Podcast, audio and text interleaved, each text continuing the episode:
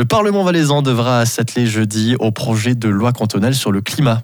Mais les débats ont été rudes, car si le texte avait rallié 12 des 13 membres de la commission qui l'a peaufiné pour le plénum, les échanges du jour ont montré un tout autre bras de fer. À vrai dire, tous les UDC des deux côtés de la Raspi, les Noirs duo avec, et une forte majorité du PLR n'en voulaient pas. À l'inverse, Vert socialiste et Jaune duo l'ont plébiscité. Et pour euh, aboutir à un vote favorable à 77 contre 55, c'est le centre en bloc de ces 27 élus qui a tranché. Nathan Binder, chef de groupe. Oui, et nous sommes très satisfaits de ce résultat. On soutient vraiment une loi climatique ambitieuse du canton. La problématique, elle est essentielle et c'est important pour nos enfants et nos petits-enfants que l'on prenne au sérieux et que l'on prenne des mesures et qu'on fixe des objectifs, notamment l'objectif zéro carbone ainsi qu'un accompagnement de tous les secteurs au changement climatique. Commentaire des Verts, le centre va pouvoir faire la loi dans les deux sens du texte. Mais nous sommes aussi très critiques sur le projet de loi en lui-même. Il manque des garde-fous au niveau du budget. C'est important d'utiliser de l'argent pour le climat, mais c'est également essentiel de contrôler son utilisation et c'est notre rôle.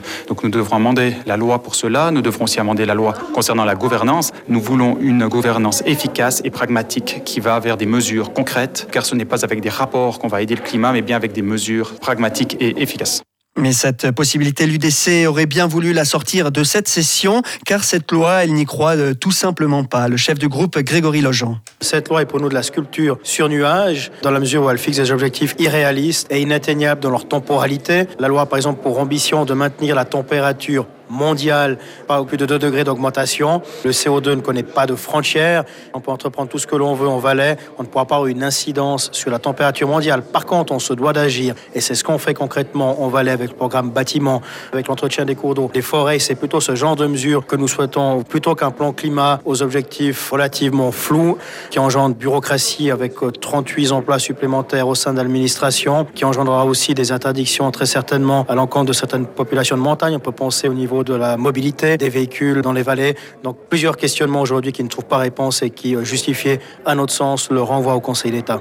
Arguments qui n'ont donc pas recueilli la majorité, ce qui ouvre la voie au travail parlementaire sur cette loi. Exactement ce qu'attendait le conseiller d'État Roberto Schmitt, qui masquait un brin sa satisfaction. Je ne veux pas dire que c'est une première victoire, c'est une victoire pour le canton du Valais qui est plus particulièrement touché de ce réchauffement climatique que d'autres cantons. Et puis ça veut dire que le canton du Valais devrait bien prendre lui aussi des mesures rapidement, plus rapidement que d'autres cantons pour faire face.